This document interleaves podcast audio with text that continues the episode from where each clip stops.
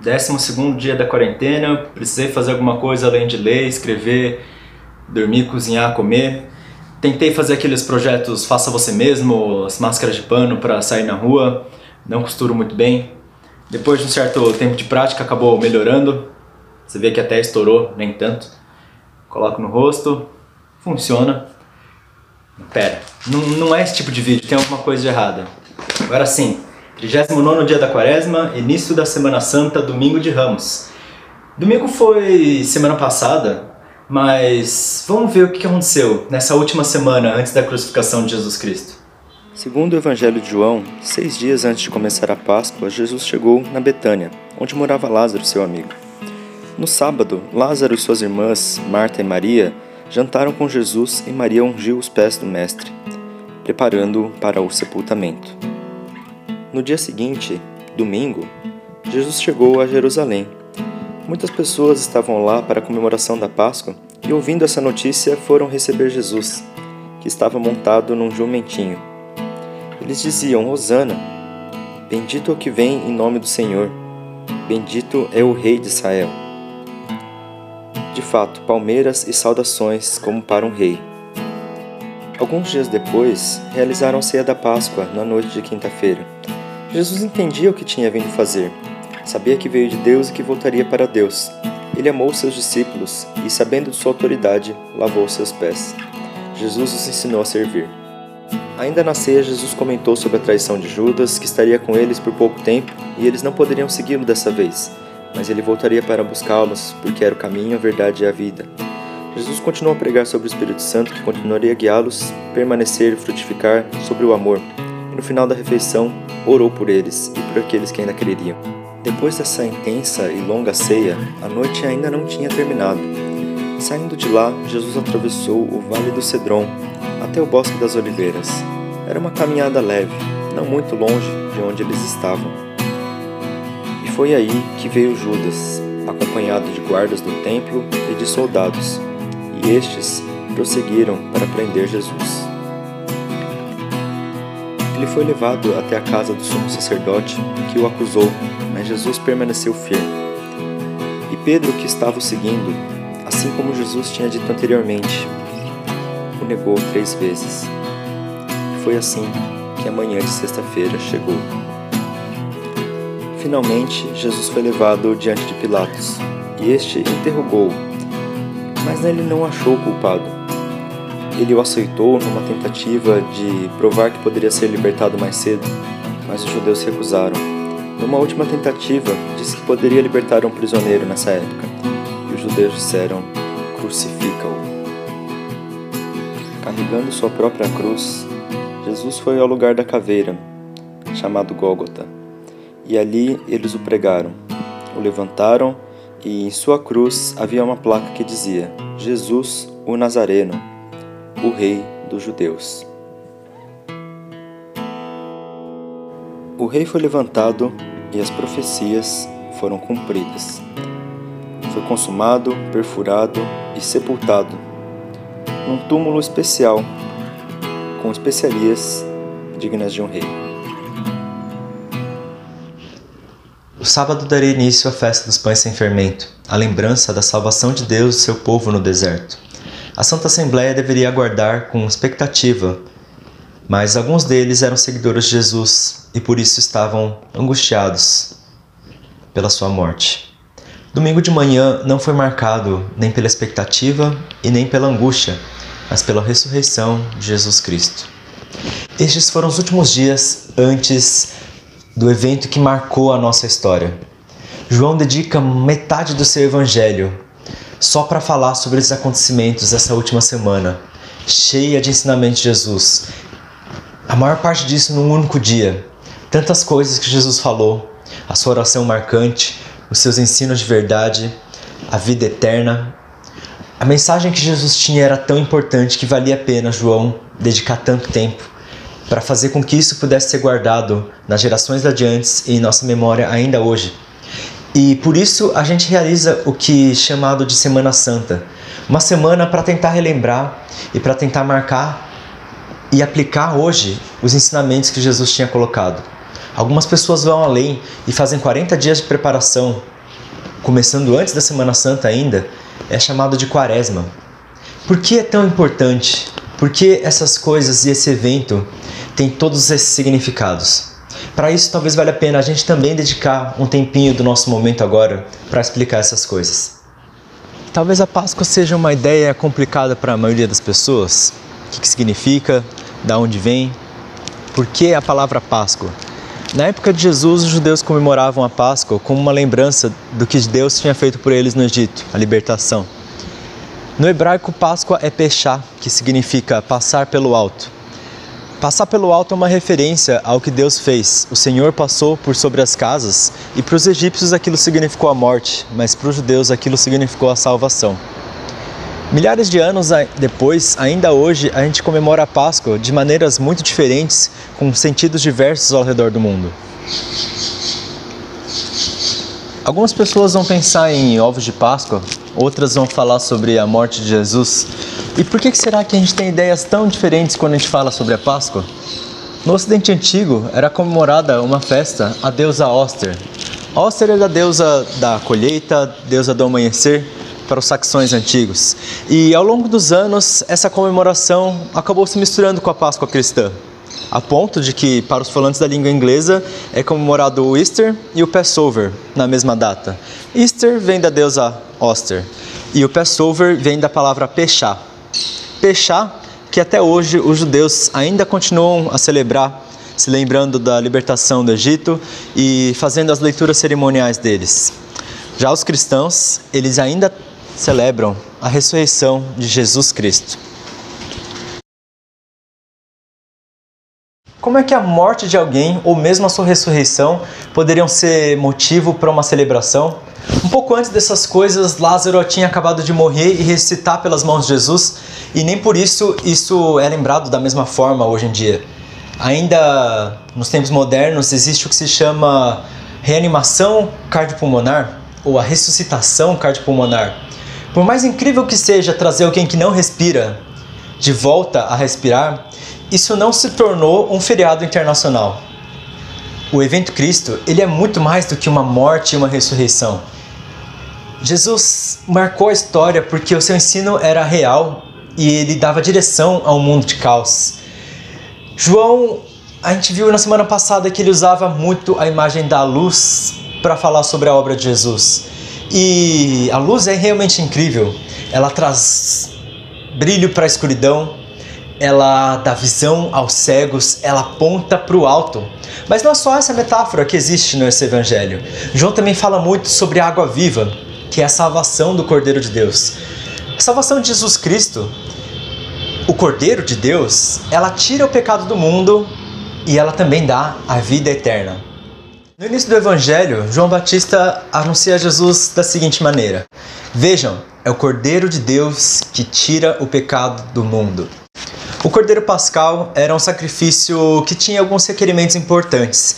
Ele não podia ter nenhum defeito e ele não podia ter nenhum de seus ossos quebrados. Era o sacrifício que o povo comeu no Êxodo, no Egito, quando eles estavam prestes a fugir e ser libertos por Deus. Aquele povo sacrificou o cordeiro, comeu a sua carne e pintou as suas portas com o sangue desse cordeiro, e assim eles foram livres do, da morte que estava passando por sobre o Egito. E a descrição de Jesus, quando ele foi levantado na cruz em favor de seu povo, é a seguinte: Era o dia da preparação, e os líderes judeus não queriam que os corpos ficassem pendurados ali até o dia seguinte, que seria um sábado muito especial. Por isso, pediram a Pilatos que mandasse quebrar as pernas dos crucificados e removê-los. Assim, os soldados vieram e quebraram as pernas dos dois homens que estavam crucificados com Jesus. Mas quando chegaram a Jesus, viram que ele já estava morto, e portanto não quebraram suas pernas. Um soldado, porém, furou seu lado com uma lança, e no mesmo instante correu sangue com água. Essa informação provém de uma testemunha ocular. Ela diz a verdade para que vocês creiam. Essas coisas aconteceram para que se cumprissem as escrituras que dizem: Nenhum de seus ossos será quebrado, e olharão para aquele a quem transpassaram. Na semana seguinte da ceia da Páscoa, os judeus tinham sete dias memoriais que eles comiam pães sem fermento, para se lembrar daquele tempo do êxodo que foram libertos. E os líderes judeus estavam tão preocupados, tão preocupados com essa preparação, que eles nem perceberam o cordeiro diante dos seus olhos. Agora, João, que estava lá, testemunha ocular, prestando muita atenção, olhou e entendeu. E por isso ele registrou: Jesus foi perfurado e do seu lado saiu sangue e água. Na lei de Moisés e mesmo na carta aos Hebreus, vemos que é pelo sangue do sacrifício que o pecado é removido. Assim como nas casas do povo de Deus no Egito foram pintadas com o sangue do cordeiro, nós somos tingidos pelo sangue de Jesus, que nos purifica do pecado. O sangue escorreu na cruz e João Batista diz que Jesus tira o pecado do mundo. Mas precisamos entender que quando ele estava dizendo isso, não significava que o pecado deixava de existir ele tira o pecado do mundo, não significa ele remove a existência do pecado. Mas e não significa que não seríamos tentados, não significa que tudo se tornaria fácil. A gente precisa voltar para o que Jesus disse um pouquinho antes. Ele falou assim: Chegou a hora de julgar o mundo. Agora o governante desse mundo será expulso. O governante do mundo, Satanás, foi expulso quando Jesus foi glorificado, levantado na cruz. E com ele, Satanás, o seu pecado também foi expulso.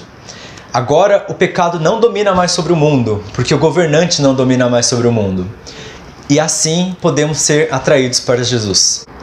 O sangue de Jesus nos purifica do pecado. E é exatamente por isso que não podemos nos sujar novamente.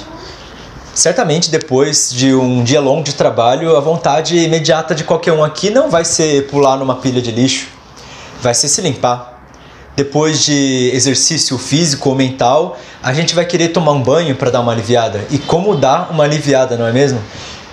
Eu não sei vocês, mas eu me sinto completamente lavado de estresse quando tomo um bom banho.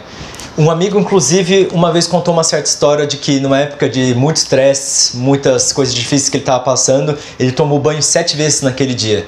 E ele, inclusive, contou que se não fosse por conta de água ou desperdício, ele estaria o dia inteiro no banho como ser lavado é transformador, como ser lavado é importante para a gente. Não é só para tirar a sujeira do corpo, mas para nos mantermos limpos. Talvez no meio dessa quarentena que a gente está vivendo não passamos o dia fora a ponto de ter que lavar toda a sujeira que a gente tenha, mas a gente quer tomar um banho para preservar a nossa limpeza, a pureza física. E junto com essa pureza física, a gente tem que se perguntar: será que a gente tem preservado a nossa pureza espiritual? Passar o dia inteiro no banho talvez custe muito caro, mas passarmos todos os dias marcados pelo sangue de Jesus é de graça. Bom, o sangue não foi a única coisa que fluiu de Jesus quando ele estava na cruz. Quando ele foi perfurado pela lança do destino, saiu água. Aliás, lança do destino é o nome na história como ficou conhecida a lança que perfurou Jesus. A descrição de João sobre sair água na ferida de Jesus é muito esquisita, não é mesmo? O natural seria pensar que quando alguém é perfurado, sai sangue. Por que João faz tanta questão de dizer que sai sangue e água junto? A água teve um foco muito grande no evangelho, nesse evangelho de João. A gente falou sobre várias imagens, a gente falou sobre a luz, e na ocasião da festa das cabanas, alguns capítulos antes, no capítulo 7, Jesus ele fala o seguinte: quem tem sede, venha a mim e beba, pois as Escrituras declaram: rios de água viva brotarão do interior de quem crer em mim. Quando ele falou da água viva, estava se referindo ao Espírito que seria dado mais tarde a todos que nele crescem. Naquela ocasião, o Espírito ainda não tinha sido dado, ainda não tinha sido dado, porque Jesus ainda não havia sido glorificado. Sim, mulher samaritana não foi a única que ouviu Jesus falar sobre a tal água viva. Na festa das cabanas, outra comemoração muito importante para o povo judeu, eles liam um texto de Isaías que falava sobre a água viva. E no último dia, o mais importante da festa, Jesus foi ao meio e disse: Quem tem sede, venha a mim e beba. Quem crê em mim, do interior fluirão rios de água viva. O conceito de água morta e água viva naquela época era conhecido. Água morta era uma água parada, como por exemplo no poço da mulher samaritana. A água que Jesus pediu para ela era uma água morta e a água que ele ofereceu era uma água viva. A água morta é aquela que não tem nada que cresce ao seu redor, onde gera doenças, aquela que pode secar e ter fim. Já água viva eram, por exemplo, rios, lagos, grandes lagos, que nos seus arredores era possível fazer plantações, onde havia prosperidade e onde essas águas nunca se secavam. Um tempo atrás, antes da campanha do álcool gel, era falado sobre a campanha da água parada, para a gente não manter a água parada nos vasos, nas telhas, nas calhas, porque ela poderia dar o mosquito da dengue. E hoje em dia se fala sobre recomendação de lavar as mãos com água corrente. A gente percebe que a água que dá vida é aquela que flui e aquela que não acaba. Jesus tinha prometido do Espírito Santo. E na ocasião da festa das cabanas, Muitas pessoas não tinham entendido porque Jesus ainda não havia sido glorificado, mas na cruz era a glória de Jesus. Quando cremos em Jesus e o amamos, Deus faz morada em nós pelo Espírito Santo. E do nosso interior agora pode fluir água que dá vida e a vida eterna. A Páscoa é uma data singular para o cristão celebração especial da obra de Jesus Cristo. E esse ano, essa Páscoa especificamente está ainda mais única. Estamos isolados nas nossas casas com portas fechadas. E assim como todos esperavam nas suas casas no sábado antes da ressurreição de Jesus, estamos nós aqui com as nossas portas fechadas e também esperando por alguma coisa. Mas tenhamos esperança. Da mesma forma que as notícias não podiam ser piores para os cristãos que tinham ouvido sobre a morte de Jesus, ou para nós que temos ouvido sobre pandemia e também muitas mortes agora, sabemos que a noite é escura, mas no amanhecer há esperança. A ressurreição de Cristo mostrou que ele era o próprio Deus. E na sua morte ele purificou-nos com seu sangue e nos deu a vida eterna. E o que fica para hoje? O que Jesus fez na cruz foi muito mais do que morrer e ressuscitar. Seu sacrifício pascal significa liberdade do pecado e a possibilidade de vida eterna àquele que crê. Na Páscoa, o nosso desafio é celebrar tudo aquilo que Jesus fez e aquilo que ele é. Então, que a Igreja de Cristo possa ter um viver coerente com o que flui na cruz.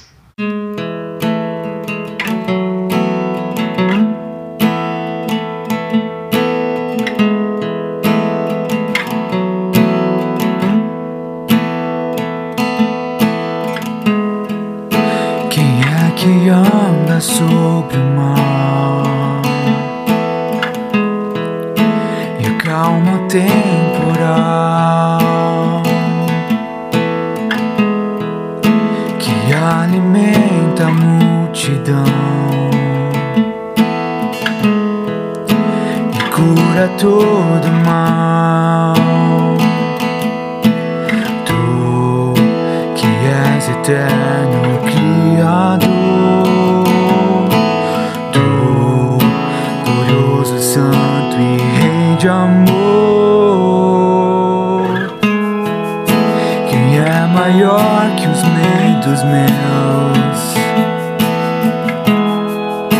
Em tudo satisfaz.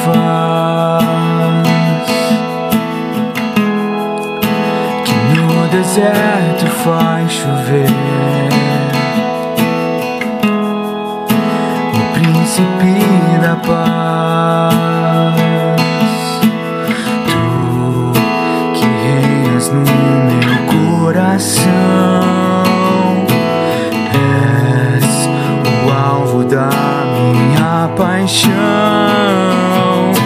Na cruz amaste a mim e foste até o fim.